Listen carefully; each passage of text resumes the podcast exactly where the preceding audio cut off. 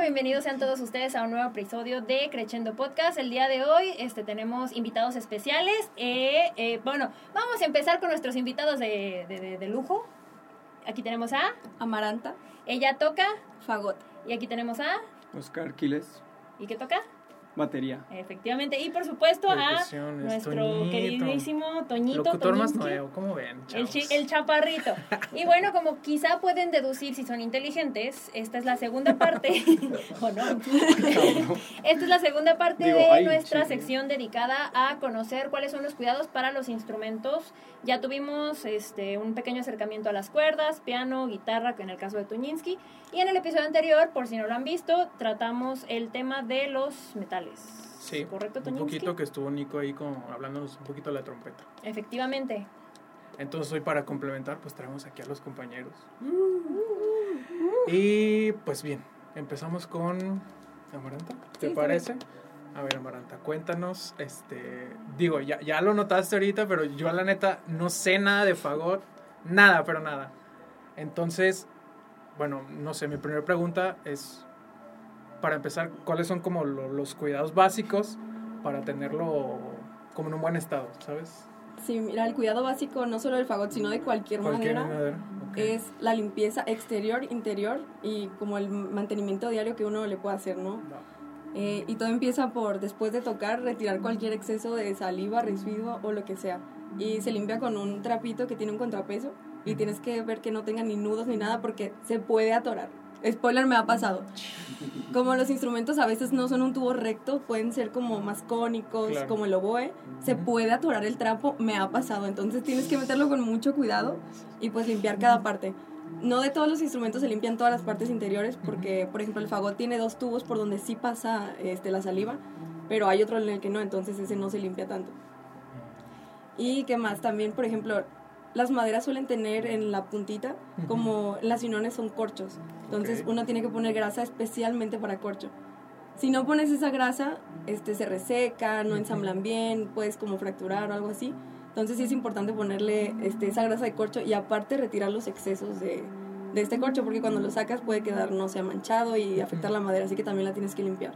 Y otra cosa muy básica es que utilizamos como unos papelitos de arroz o papel absorbente especial para, para limpiar las llaves. Porque pues uno termina de tocar y a veces la saliva también se queda ahí y eso hace que se peguen las llaves, que no levanten bien, que haya problemas de afinación y todo por eso, entonces tenemos que secar muy bien las llaves. Si no, las zapatillas se pueden dañar con el tiempo y pues no Y está pues ahora sí que no. Pero, Sí. y en caso de que se te dañen, por ejemplo, esas llaves, ¿se pueden cambiar o ya es como de ese fagot ya? No, sí se pueden cambiar, de Una hecho, basura. a la basura. Vámonos. Mira, ya no sirve. 200 mil baros, ni modo, a no. tirarla. Justo la siguiente pregunta, más o menos en qué rangos de precio puedes encontrar un fagot. Carísimos.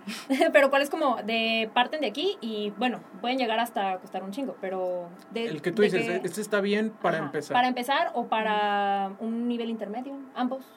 Mira, mi fagot es como, para empezar, es un nivel intermedio. Usado me costó 80 mil pesos. Usado. Santo Y no un usado de 10 años, tenía como veintitantos años ya utilizado cuando me lo vendieron. Y Ay, si hay fagotes, como hay una marca que se llama Silverton, no sé si la conozcan, Sí, pero sé. tenemos Ujú. el cotorreo que le decimos Silver Cartón, porque nos sirven. Y esos están como en 45 más o menos. Sí, pues, Pero, por ejemplo, aquí en la escuela tienen un Yamaha Custom, que es un modelo profesional de fagotes. Ese ahorita, si lo buscas así en Mercado Libre, está como en 700 mil pesos. ¡Hala! Nuevo. Ay. Y hay de, hay de 300, 500, 400, hay de 100, hay muchísimos más caros, ¿no? Pero sabes que incluso el problema a veces no es lo que cuestan, sino conseguirlo. Y conseguir también la pregunta que me hacía él, ¿quién te haga el mantenimiento? Claro, sí, de hecho justo, ¿con quién suelen llevar eh, sus instrumentos a mantenimiento? Eh, aquí pues hay una persona que arregla como maderas en general, es un saxofonista, entonces también pues cambia zapatillas, nivel, nivelación de agujas, nivelación de zapatillas, de llaves, de todo eso, porque también es un tema importante y es llevarlo al menos una vez al año que le hagan como todo El ese proceso. Ajá.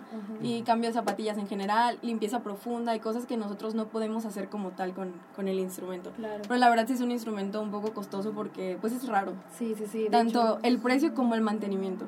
Y es de verdad es difícil conseguir quien, quien lo haga así muy bien. Qué fuerte todo. Sí, casi siempre lo tienes que mandar a otro estado. Ay, qué cosas más terribles. Qué Sí, anécdotas en más Ciudad de México, en. Guanajuato. ¿Tú nunca le has querido como mover a tu favor? Sí, no lo hagas. No, no. No, más la No, cagué, no la lo verdad. Lo desnivelé, luego no podía tocar y estaba con mi maestro así de, oiga, Ayuda. auxilio. Ayuda. Sí. Una Vi un pregunta. video en YouTube y no salió. Este, ¿Qué es lo que consideras más grave que le ha pasado? No necesariamente a ti, alguna experiencia con algún compañero, si quieres lo puedes quemar, si no, no. Que digas, híjole, o sea, si no se le da tal mantenimiento como nos acabas de comentar, ¿qué es lo más grave que le puede pasar a un favor? No sé si un favor, pero sé de alguien que expuso un oboe a una temperatura muy brusca de clima, por ejemplo, que estaba haciendo mucho calor, Ujú. entró a una sala de conciertos, tenían el aire prendido y se rajó. Tronó la madera así, Ay, tronó horrible. todo el oboe, que es como, Dios mío. ¡Qué espanto! Sí, y eso, digo, no es culpa del instrumentista, no, a veces como por la naturaleza del estado, del trabajo, de la escuela, nos hacen exponernos a cambios de clima. Pero hay instrumentos que son más delicados que otros, ¿no? Sí, Entonces, pues sí, tron- a veces tronan los instrumentos, sobre todo voy clarinete, no sé por qué se rajan con más facilidad. Y en, Sí. ese, en ese sentido, como este cuidado eh, respecto al- a los cambios de clima o en general a, a la temperatura, ¿cómo, ¿cómo es la manera en la que tú lo cuidas? O sea, Mm. independientemente del, por ejemplo, no exponerlo al sol, pero no sé, en cuerdas pues tenemos El el humidificador, humidificador, ¿Tiene no sé si humidificador? algo también. No se tiene uno tal cual, ya ves que ustedes lo mojan y lo meten dentro Ajá. de, pues de la, ya depende del instrumento, ¿no? Porque Sí. acá siempre en las jefes. Claro. Eh, nosotros ponemos, no sé, en el estuche alguna bolsita, de hecho yo en mi estuche también traía la- el humidificador ahí, porque no hay como tal un aparato, pero sí ayuda. Ok. Sí, y también secarlo muy bien. Yo creo que sobre todo secarlo porque pues es que se llena de saliva, la verdad. Entonces tienes que estar seguro que no tiene ni un resto porque eso le afecta a la madera. Claro. Aquí hay un dato interesante y aquí hay una como una contraposición porque Nico nos decía que es este condensación. Que no era saliva como tal, Sí, es que- condensación. que él dice que es... Pero bueno, para más fácil. pues, Para más fácil. Sí, es que Sí, porque no va a entrar en el ciclo del agua y que la Ajá. condensación y que cae, pero... Son babas, pues. Sí, Pues sí, en, ¿no? Son babas. Exacto. en resumen babas. son babas, Sale pero agua. no, sí es condensación. O está sea, en no es, correcto. no es como que le escupas, sino supongo que tú... No, pues el vapor y todo eso Sí, termina tu aliento tipo ajá, de, mismo, con- claro. de condensación. Claro. Y pues se vacía eso, pero en los alientos es más, en los alientos de, de metal se hace más que en los alientos de madera. Ok. Sí. Qué delicado, qué costoso. Y me surgía otra pregunta respecto a estuches, más o menos. ¿Qué tipo de rango de precios, pues. material utilizan? De repente hay compañeros que dicen, no, pues es que este estuche tiene está diseñado de tal forma para que la humedad, que, te- que tiene su medidor de humedad dentro y Ah, este tipo de cosas. ¿Ustedes también utilizan algo así parecido? Sí, o- también se utiliza eh, este tipo y bueno, el material casi siempre es- tiene que ser rígido Ujú. y que no tenga así como que tanta tela, más que nada, sí cuidar los materiales de adentro que sean como microfibra, Ujú. que sean materiales que no alberguen ni mucho calor y que no rayen los instrumentos. Entonces sí, sí es importante pues con el trapo con el que lo limpias y todo eso. Sí, porque de repente ya hay compañeros que ya pues llevan de que su instrumento en una fundita o en Sí, una algo de súper plástico. descuidado, ¿no? Ahí tu, del tu bolsa del Walmart. así. Ajá. Y muy bien, vamos a pasar un, un momentito después. Obviamente nos van a surgir más dudas. Este, vamos a pasar con nuestro queridísimo Chos, aquí presente. Chos, aquí presente, eh, toca percusiones y creo que es un mundo súper amplio. Sí. Así que vamos comenzando. Este, aquí en la escuela yo no estoy muy enterada. Pégame por pendeja. Pero este, tengo entendido que a los de técnicos se les da principalmente batería. Chos este, estudió la licenciatura. Eh, ¿qué, qué, tan, ¿Qué tanto más ven aquí en la escuela? O sea, ¿qué tantas percusiones hay? Y de ahí vamos partiendo a cuáles son los cuidados de cada una. ¿O cuántas tocas tú? ¿O en cuáles Mm, Pues te- aquí, por ejemplo, en la escuela, yo lo, en lo principal que me centré fue en la batería. Este, también, a- por aparte de las clases que son con el maestro, se ve como, como tallercitos de música latina. Entonces ahí empiezas a tocar que congas, bongo, campanas, timbales. Eh, si ves, por ejemplo, algo más brasileño como batucada, pues un gansá, otras campanas. No, nunca tuvimos una cuica, que es la que le hace como... Ay, yo Ay, pensé que ¿qué eran los policías. ¡La policía! Ay. Este, Bueno, pero también existen esos instrumentos, pues shakers. Hay mucho, mucho, mucho. El güiro. El güiro también, la güira, la de ¿no? metal. Ay, Hay como. Ahí, ahí está complicado porque sí es como una variedad más amplia de materiales. Claro. Supongo que, que hay metal, madera, este, pues los parches, no sé. Sí, vamos comenzando desde la batería. ¿Cuáles son los cuidados básicos de una batería? Este, ¿En qué rango de precio la podemos encontrar? ¿Cuáles marcas conoces, recomiendas? Pues cuidados básicos de una batería, más que nada son los ajustes que le tienes que estar haciendo, porque al ser instrumentos que les estás pegando todo el tiempo, hasta los pedales, pues si usas algo de fuerza, no es, no es como otros instrumentos que tal vez nada más tocándolos cambia lo que tienes que hacer. Eh, tienes que estar revisando afinación todo el tiempo, depende de lo que toques también. Este, ¿Afinación? Ah. Mira, mira nomás. Sí, Las pues o sea, baterías se sí, no Las sé si- se ¿Has tocado una batería? Jamás en mi vida. Bueno, Dios me libre. Mm, no sabes, no No, sabes no le rico. hallo, no le hallo, la neta no es lo mío. chido. Mm, Bueno, tengo pero un tambor, o usan- sea, ch, ch, ch, ah, pegarle. claro, que usan unas llavecitas, ¿no? Sí. ¿Cómo distinguen la afinación? ¿Con qué se apoyan o cómo tiene que sonar? O sea, ¿cuáles son los parámetros Pues es con los que que se miden? Al ser una membrana, tiene muchos armónicos, por eso no, no es como distinguible como si tocaras en un piano un do, no va a sonar igual un do en la batería. Pero sí se tiene que hacer como como tiene según la, la calidad de la batería, este al- algunas veces un tom, un tamborcito de los que están aquí, tiene o seis o cinco looks se Ah. llama. Y ajá, y entonces, pues en varias regiones de esa membrana hay diferentes armónicos y los que resaltan es el tono que tú vas a reconocer, pero ya depende más que nada de la tensión que tú que tú Pongas en el paro. que tengas en el parche porque son dos, o sea, el batidor que es el de enfrente y el resonante que es el de atrás. Qué fuerte todo. Tiene tiene mucho Tiene mucho mucho rollo, ¿eh? tiene mucho rollo. Pero entonces, pues se- se- lo que más se busca es como dejar el parche con una... Si entre tú más lo aprietes, más va a hacer... uh, más va a resonar, más tiempo se va a quedar. Si tú lo quieres más, más apagado, que dure menos.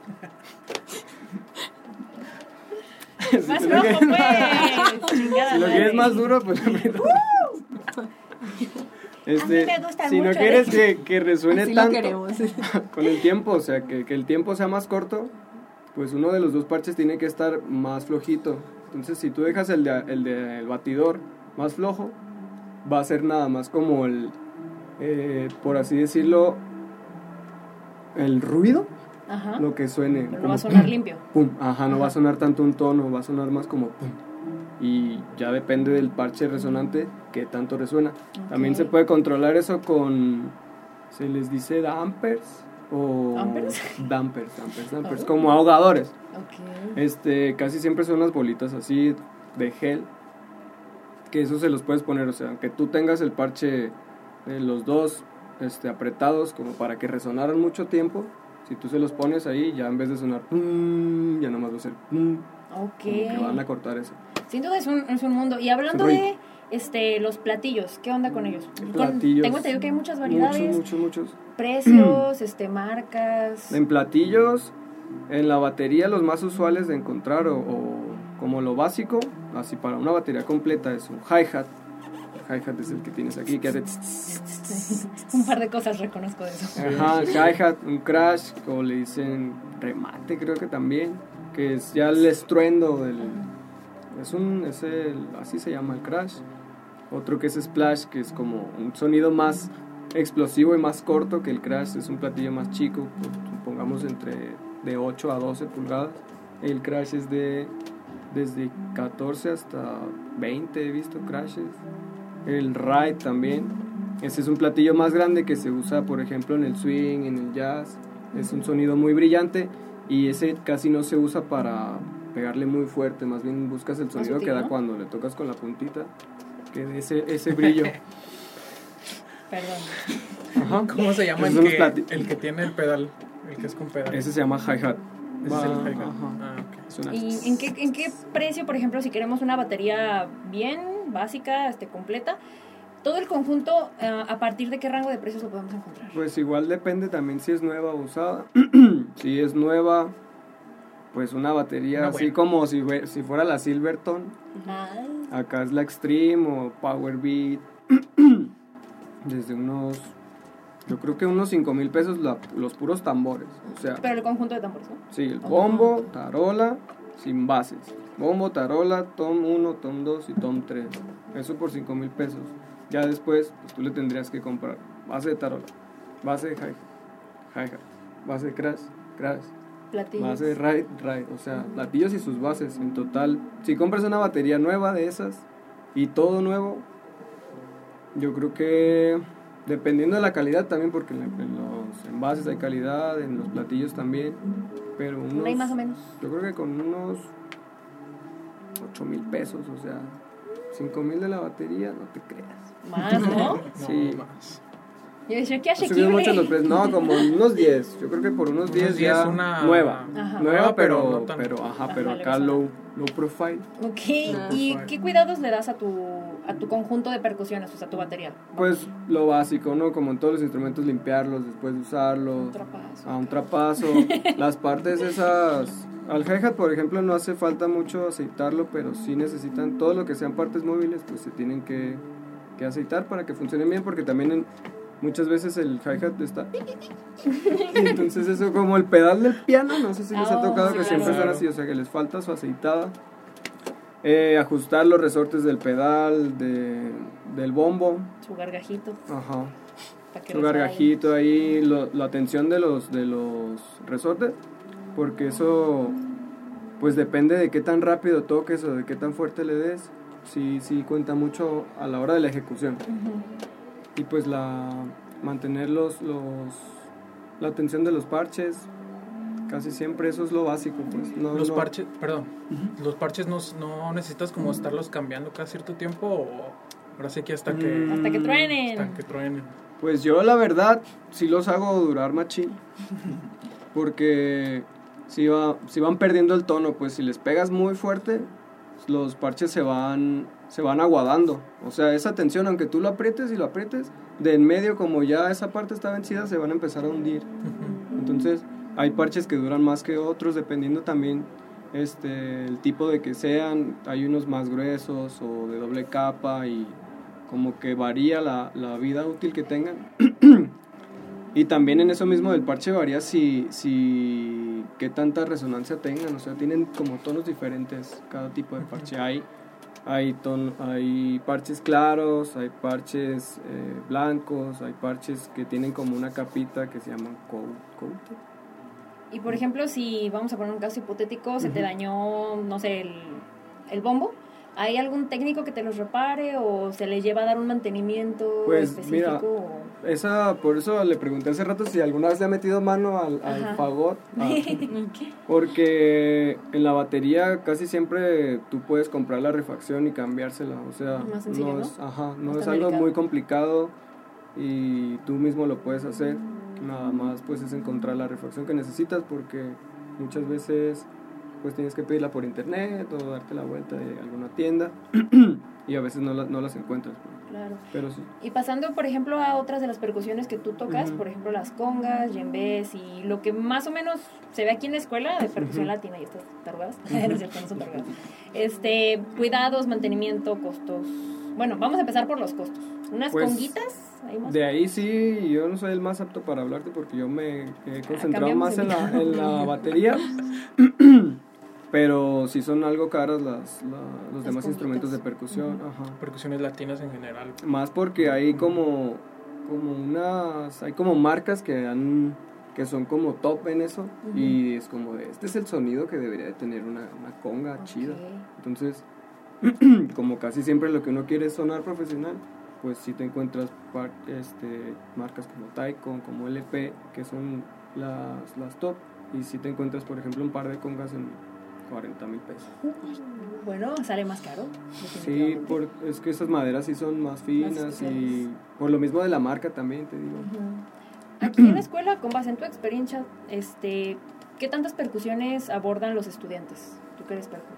Pues en mi, mi experiencia, hay Digo, muchos que se quedan... aparte de la batería. Hay muchos que se quedan en la batería y ya no ven nada más, pues, y, y en realidad sí es, sí es útil y sí, sí es provechoso aprender otros instrumentos.